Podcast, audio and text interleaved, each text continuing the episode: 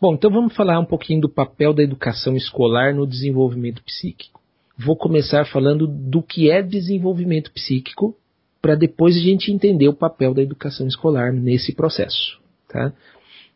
Então, uh, para a psicologia histórico-cultural, o psiquismo humano ele é definido de forma diferente do que Vygotsky chamou de é, da psicologia tradicional. Uh, nos tempos de Vygotsky, mais ou menos nos anos de 1920, uh, a psicologia ela era apresentava o seu objeto de estudo de duas formas. Por um lado, tínhamos a corrente que ele denominou de psicologia idealista, que apresentava o psiquismo humano é, a partir de formas a priori, internas, de subjetividade. Então, assim, a realidade, a, a, a realidade só existiria a partir do dado subjetivo do ser humano. O nome já diz, né? Idealistas. Né? Então tem o psiquismo humano como algo uh, inerente ao ser humano, algo interno, algo subjetivo. Por outro lado, existiam, e existe até hoje, as psicologias ditas uh, evolucionistas ou organicistas. Estas diziam que o psiquismo humano, ou seja, o objeto de estudo da psicologia, seria uma manifestação do dado biológico. Então, todos os fenômenos psicológicos seriam uma manifestação, ou, como diz o Rubinstein, uma secreção do cérebro. Então, para Vygotsky, a psicologia estava rachada no meio. Por um lado, a psicologia idealista, que estudava uma mente sem o corpo, por outro lado, as psicologias organicistas, que estudavam o corpo sem a mente. Então ele vai escrever um, um, um texto grande é, que intitulado uh, O Significado Histórico da Crise da Psicologia. E ele vai dizer que a psicologia estava em crise porque estava rachada no meio, dessa forma. E aí, qual é o caminho? A proposta de Vygotsky é entender o psiquismo humano como uma unidade dialética entre os aspectos ideativos e materiais, orgânicos. Portanto, o que a professora Lígia vai aqui colocar é que psiquismo é o reflexo subjetivo, então já tem a questão idealista, né? O reflexo subjetivo que é formado no cérebro, então tem o dado material, orgânico. Então veja que a visão dialética entende o psiquismo humano na sua totalidade, subjetiva e material, ideativa e orgânica, porque é um reflexo subjetivo no cérebro da realidade objetiva. É, se você ler alguma coisa que eu escrevo, em vez de reflexo subjetivo, eu chamo o psiquismo de representação mental da realidade. Então, o nosso cérebro representa é, subjetivamente né, a realidade, mas representa essa realidade no cérebro. Então, não há separação entre os aspectos subjetivos e os aspectos materiais, objetivos, no, orgânicos, né, o corpo, o cérebro. Tá? Então, essa é a, a, a, assim, uma das grandes diferenças da psicologia uh, de Vygotsky a psicologia histórico-cultural das outras psicologias. Eu posso dar exemplo assim de uma psicologia idealista, a gente pode pensar na própria psicanálise, na psicologia junguiana, que vai ter o psiquismo como um, um a priori, que ele se desenvolve ou não nas relações externas, mas é algo que já tem de dentro. Já existem estruturas idealistas, ideativas é, no psiquismo humano. Então, por isso que a gente chama de formas ideativas. Por outro lado, a gente tem as psicologias materialistas, organicistas, que vão dizer que tudo isso, todas essas manifestações do, do psiquismo é uma, uma questão biológica. Tá? Então, assim, são descargas elétricas do cérebro que provocam os fenômenos psicológicos. Então, Vygotsky vai uh, se opor a essa dicotomia, né, essa separação, e vai defender que o psiquismo é uma totalidade. É uma totalidade constituída dos, dos aspectos ideativos, idealistas, porque o psiquismo é um reflexo ou é uma representação mental da realidade, mas também ele não é isento de materialidade, porque ele se dá num corpo orgânico, num cérebro, né, numa materialidade. Então, para Vygotsky não se, não se divide mente e corpo. O psiquismo se dá nessa totalidade. Tudo bem? Então, como que se dá essa tal representação mental no cérebro? Ela também não se dá de forma assim uh, alheia, uh, de forma uh, espontânea. Essa representação mental da realidade, que é formada no cérebro, ela é formada pelo que Vygotsky chama de sistema funcional. O Luria também vai dizer isso. Então, só há essas representações mentais no nosso cérebro da realidade a partir de um sistema funcional complexo, ou seja, um sistema de constituído de funções psicológicas que são as responsáveis pela formação dessas representações mentais. Uh, sensação, percepção, atenção, memória, pensamento, linguagem, imaginação, emoção e sentimento. Então essas são as funções psicológicas responsáveis, né, a sua, esse sistema psicológico é responsável pela formação das representações mentais no cérebro. Então veja, as representações mentais elas não se, uh, se formam uh, do nada, se formam a partir da captação da realidade para se transformar em sinais neuronais no cérebro. E para isso tem as sensações. Então a sensação é a porta de entrada do psiquismo humano. Sem sensação não há representação mental. Sem sensação não há aprendizagem, porque primeiro é o input, né? Tem que colocar dentro. E como que a gente coloca dentro? A partir dos captadores. Não só a visão, a, o olfato, tato paladar, e a audição, mas também pelo que o Lúria chama de sensações interoceptivas, quer dizer, são captadores internos das nossas vísceras, como fome, dor de barriga, etc. Existem também captadores dos nossos músculos, que ele vai chamar de proprioceptivas, dos músculos, do, dos tendões, das articulações, do equilíbrio, do aparelho sinestésico, né? Tudo isso são sensações também. É a forma como nós captamos o nosso corpo e representamos o nosso corpo de forma subjetiva e ideativa no nosso cérebro. Então são representações mentais. E tem as sensações esteroceptivas, que elas são é, divididas em sensações esteroceptivas de distância, que é a visão o olfato e a audição, e as sensações esteroceptivas de contato, que é o tato e o paladar. Então vamos dizer assim, essa é a porta de entrada do psiquismo humano. Ok? Então agora é, é tem os, o primórdio né, para formar as representações mentais. E daí para frente, a gente vê os, as, a, a, o papel de cada função. A percepção é que vai decodificar essas, esses sinais neuronais da sensação. Então a percepção é que traz a forma. É que, por exemplo, quando você vê, sei lá, esse relógio aqui, você está vendo aí? Uhum. Então, a sensação ele vai, ela vai captar dados isolados desse todo. Vai captar a cor, o peso, o cheiro, o gosto, as luzes, enfim, é, o brilho, é, cada, cada pedacinho e vai transformar no nosso cérebro em sinais neuronais. Quem vai dizer que isso é relógio, quem vai trazer essa forma é a percepção. Então, enquanto que a sensação é analítica, ou seja, ela capta dados isolados do todo, a percepção é sintética, ou seja, ela vai decodificar, ela vai trazer uma forma. Tudo bem? É a compreensão. Mas não é só isso. Existem outras funções necessárias para essa captação.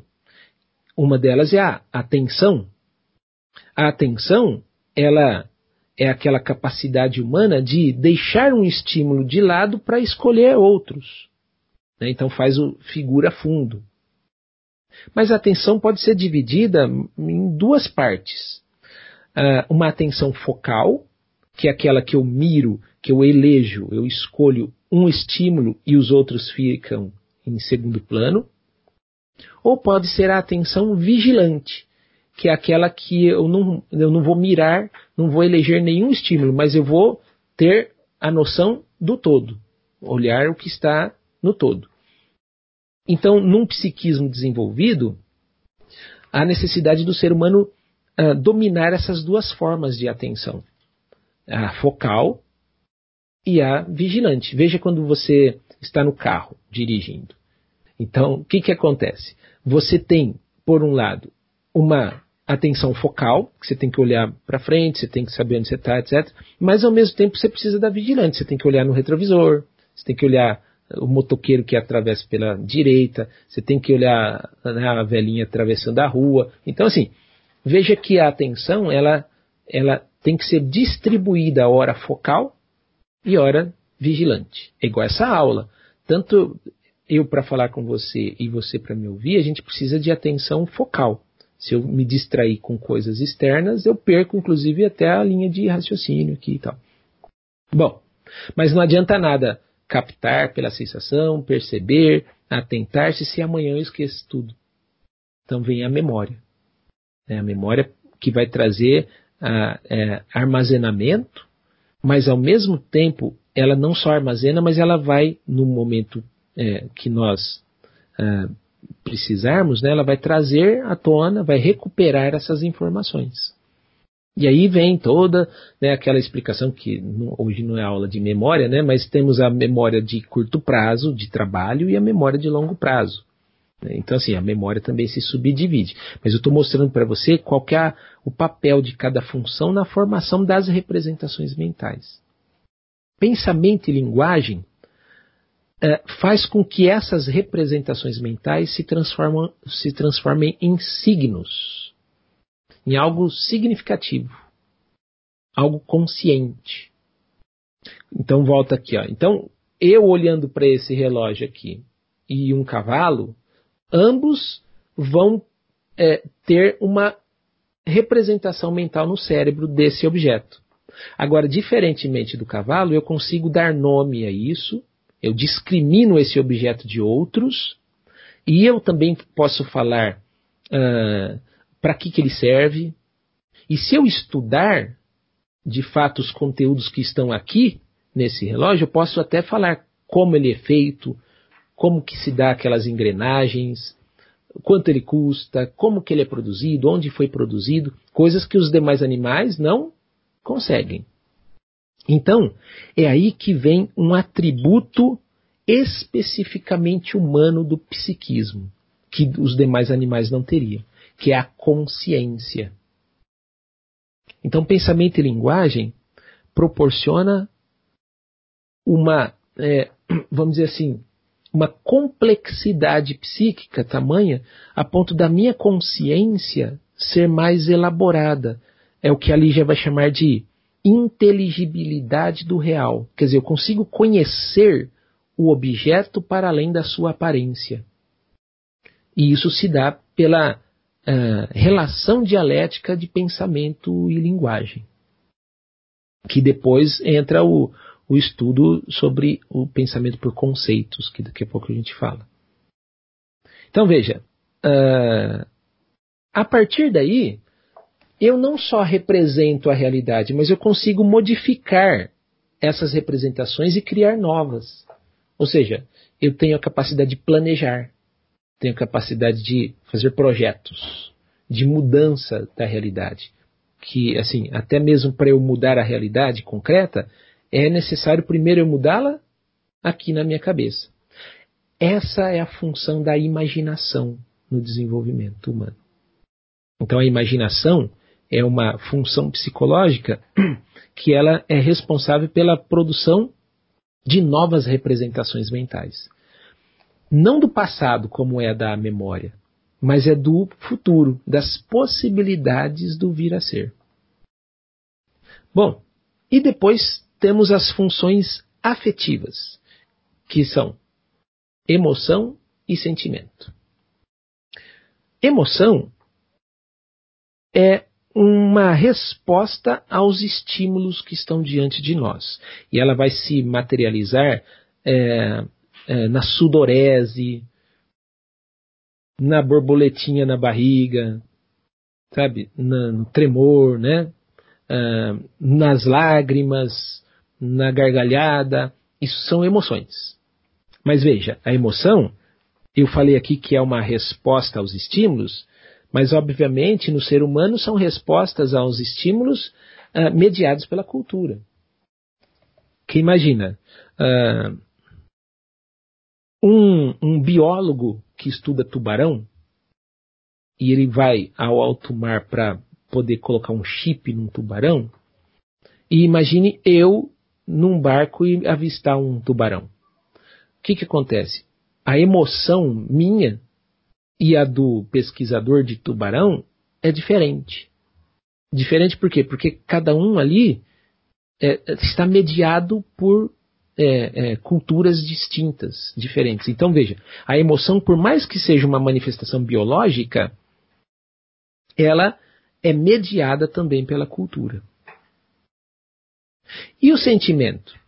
Sentimento é conceito, é o nome que eu dou às minhas manifestações emocionais.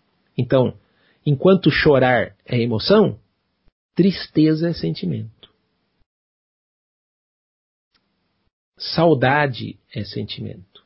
Amor é sentimento. Porque sentimento é um conceito que vai dar significado às manifestações emocionais. Então seria a emoção pensada. Uh, quando a gente trabalha com nossos pacientes, por exemplo, uh, é muito importante que o paciente denome as emoções que ele está sentindo. Quando eu significo o que eu estou sentindo, eu consigo inclusive mudar ou intensificar aquele tipo de emoção. Mas isso é um papel do sentimento, é de trazer significado a esses aspectos afetivos que eu estou sentindo pela emoção. Tudo bem até aí? Agora, o que, que acontece? Quando a gente nasce, a gente nasce com todas essas funções. Inclusive, ela é comum aos seres humanos e aos demais animais superiores, né, os mamíferos. Qual é a diferença? Bom, quando a gente nasce, então, igualzinho, os demais animais, uh, essas funções elas são respostas biológicas, ao que Vygotsky chamou de funções psicológicas elementares. Agora, no caso do ser humano, essas funções psicológicas elementares, elas sofrem uma transformação. Veja o nome transformação, né? transformação, mudança de forma. Então o que, que acontece? Ao me apropriar da cultura humana, essas funções psicológicas saltam qualitativamente da sua forma elementar a sua forma mais complexa, que Vygotsky chamou de funções psicológicas superiores. Então, qual que é a diferença das funções psicológicas elementares das funções psicológicas superiores? É que as funções psicológicas superiores são mediadas pela cultura. Então, eu não mais, meu comportamento não é mais reduzido ao estímulo e resposta. Mas agora existe um estímulo de segunda ordem, que é a cultura. Então a minha resposta, o meu comportamento, ele vai ser mediado pelo conteúdo cultural que está mediando essa relação. Então assim, aí mediações temos várias. Temos o senso comum, que vai produzir um tipo de comportamento, de pensamento, de ação. né, temos o conhecimento científico, o filosófico, o religioso, enfim. Então, é, as mediações culturais é que vão trazer ao ser humano o que a gente chamaria de consciência. Então eu só conheço o objeto e os fenômenos que estão ao meu redor a partir de conhecimentos específicos sobre esses fenômenos. Então isso é mediação. Mediação cultural é aquilo que se interpõe entre o estímulo e a resposta, provocando ou exigindo mudanças na resposta humana, no comportamento humano. Então, em última instância, as representações mentais, elas orientam a nossa forma de agir, de sentir, de pensar. E a mediação cultural vai servir de um estímulo, que eu falei aqui de segunda ordem, né, é, que vão orientar de forma mais consciente a nossa maneira de ser, de sentir, de pensar, de agir das mesmas funções, só que a diferença é o quê? É mediada pela cultura. Por exemplo, pegue lá a atenção. O domínio da atenção não vem de fábrica. A criança, quando nasce, é, ela não tem domínio, e, assim, até durante seu desenvolvimento, ela não tem domínio da atenção. Ela só terá domínio da atenção se tiver uma mediação cultural para isso. A gente tem que ensinar a criança a dominar a atenção, a memória, etc. Senão, é o que acontece na escola hoje. É, é, qualquer criança que não consegue é, concentrar-se na aula, os professores estão chamando de TDAH. Então, e muitas vezes não é doença, muitas vezes é falta de educação. Quer dizer, essa criança não aprendeu a dominar o próprio comportamento, não aprendeu a dominar a, a atenção, a memória, enfim, outras é, funções. Então, qual é a diferença? Função psicológica superior são funções mediadas pela cultura. Ora, então vamos fazer aqui um, um breve, uma breve síntese e um raciocínio. Bom, se as funções psicológicas são as responsáveis pela formação da representação mental, a gente tem que entender que as representações mentais da realidade elas se apresentam de forma diferente qualitativamente diferente por causa da qualidade da mediação. Em outras palavras, a qualidade da mediação cultural vai definir a qualidade do desenvolvimento psíquico. Então, assim, a clareza maior, a consciência maior que eu tenho da realidade vai depender da qualidade do, da, da mediação cultural. Então é aqui que entra o papel da educação escolar no desenvolvimento do psiquismo. Ora, eu posso representar a realidade a partir de conhecimentos do senso comum ou dos conceitos cotidianos, ou seja, dos conhecimentos uh, que não são sistematizados. Eu posso representar a realidade a partir uh, de contos, a partir do doxa, né, que o Saviani chama. Né? Eu posso representar a realidade a partir de conhecimentos não sistematizados, aqueles que não precisam de um grau de verificação, aquilo que eu vou aprendendo do meu dia a dia. Um tipo de, de, de, de mediação, mas que assim, carece de explicação dos seus nexos causais. Ela é simplesmente dada no meu dia a dia. Se eu quiser representar a realidade no meu cérebro para além da, da sua aparência, eu preciso de mediações culturais que possibilitem que eu a represente, né, represente a realidade para além dessa aparência. Daí que, veja bem, eu posso estudar o movimento da Terra e do Sol, por exemplo, a partir do que eu vejo, da aparência do fenômeno da aparência do fenômeno, eu vejo o seguinte: o Sol nascendo aqui e morrendo ali. Agora, se eu me apropriar de conceitos científicos e não de conceitos cotidianos, eu vou aprender que não é o Sol que nasce aqui e morre ali. É a Terra que gira em torno do Sol e do seu próprio eixo. Então veja a clareza de representação mental que eu tenho desse fenômeno. Então eu tenho mais, eu tenho uma consciência maior, qualitativamente maior, porque por um lado eu só estava vendo a aparência do fenômeno, mas quando eu me aproprio de conhecimentos é, específicos sobre esse fenômeno, eu consigo representar essa realidade de forma mais inteligível, de forma mais consciente.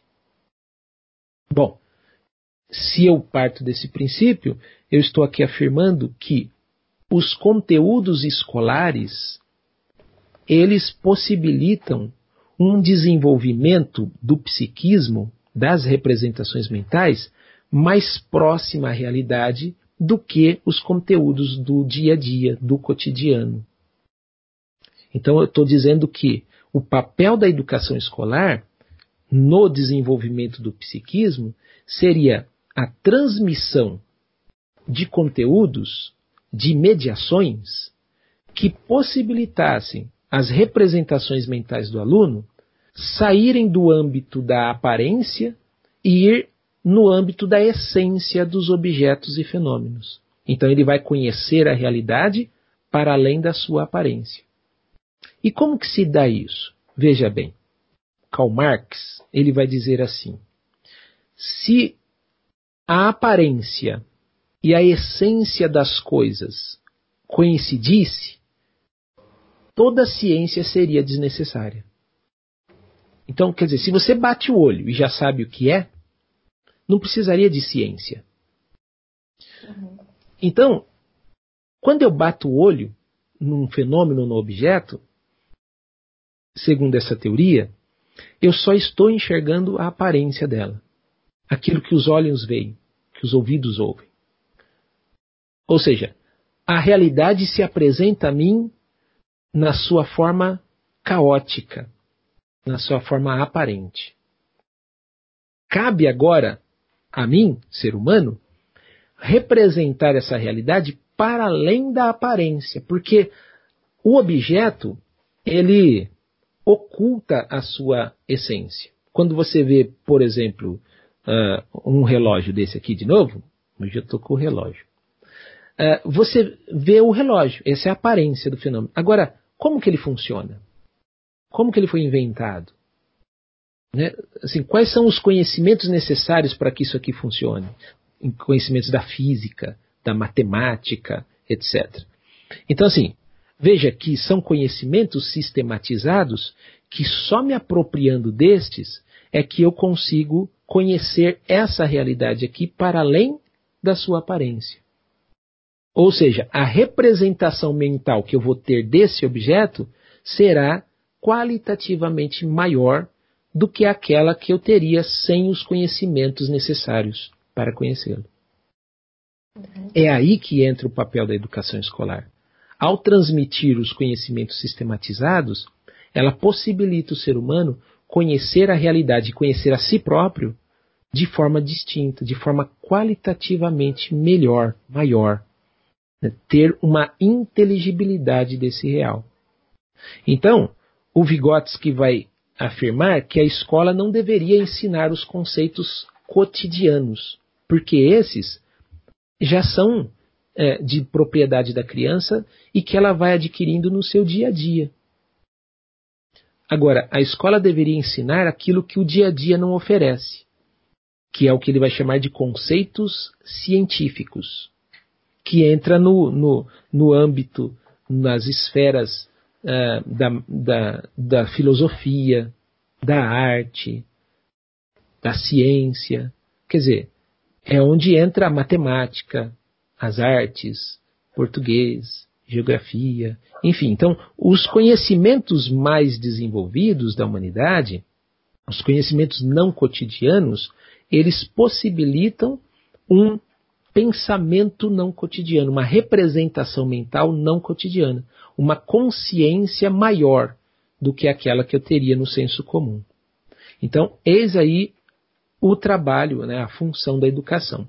Quando a gente fala de pedagogia histórico-crítica, por exemplo, a gente vê essa mesma defesa, né, que o Saviani vai dizer que o, o, o, que a escola deveria transmitir não deveria ser é, o, o, o doxa, nem o, episte, nem o, o Sofia, né, o conhecimento Sofia. Deveria ser o conhecimento epistêmico, quer dizer, que ele vai chamar de conhecimento sistematizado, o conhecimento mais trabalhado. É um conhecimento que vai nos possibilitar uh, a representar o objeto ou fenômeno na sua essência, não na sua aparência, de forma diferente. Então veja, psiquismo então é a representação mental no cérebro né, da realidade objetiva. Essa representação mental pode ficar mais clara, né, pode ser mais inteligível, a depender das mediações que eu tenho. Então, a qualidade dessas representações mentais vai depender do conteúdo, vai depender da mediação. Ora, e qual seria o papel da educação nesse processo? Seria transmitir os conteúdos mais elaborados para que as representações mentais dos alunos possam alcançar um nível de inteligibilidade cada vez maior. Eu acho que ficou de fora da nossa discussão dois assuntos que eu acho que é importante a gente rever. O primeiro é o conceito de zona de desenvolvimento proximal ou iminente né, e nível de desenvolvimento real.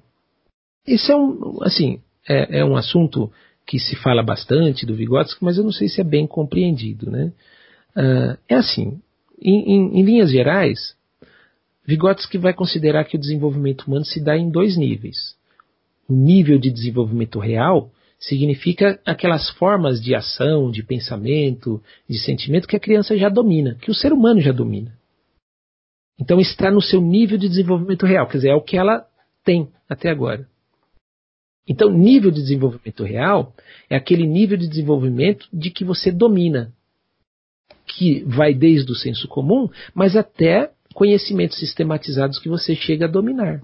Agora, o que é a zona de desenvolvimento próximo? É um nível de desenvolvimento onde nós podemos descobrir uh, formas complexas de comportamento, de ação, ou seja, funções psicológicas que estão em vias de desenvolvimento. Quer dizer, ainda não alcançaram um, o topo do desenvolvimento, mas elas estão em vias, elas estão no processo de desenvolvimento. E aí, como descobrir quais são os conhecimentos que estão numa zona de desenvolvimento proximal ou iminente? Aqueles que a pessoa consegue resolvê-los com a ajuda de alguém, a ajuda de um professor, por exemplo, ou pela imitação.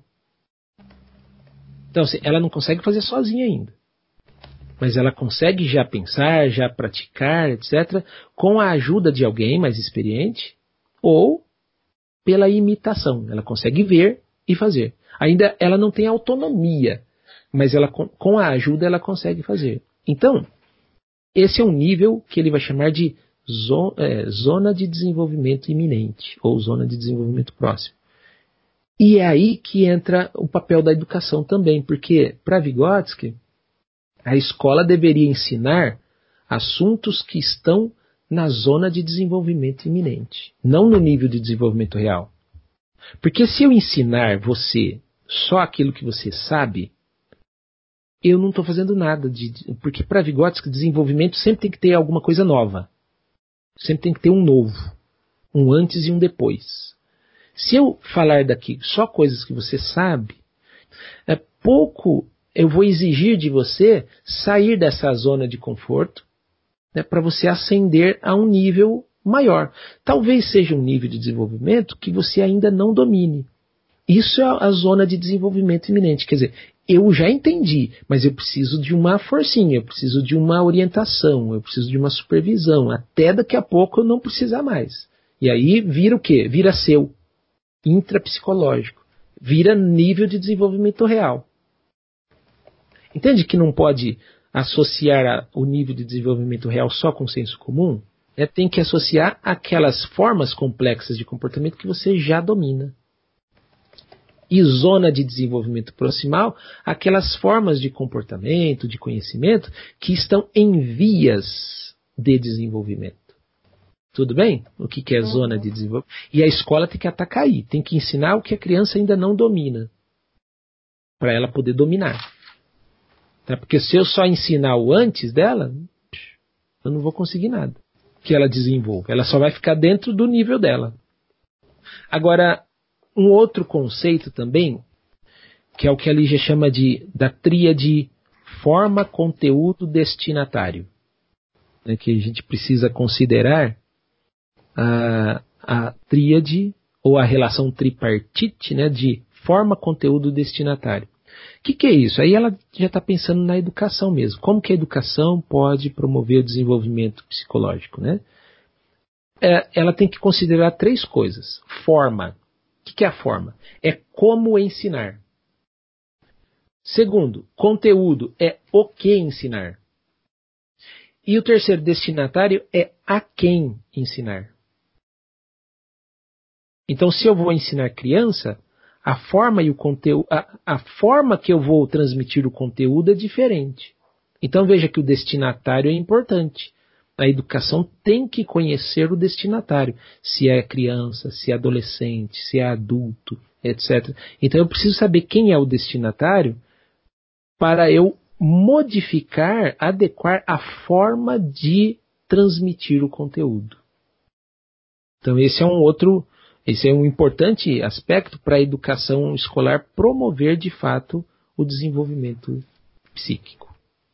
Acho que acho que eram essas duas coisas que ficaram aí é, faltando na minha apresentação.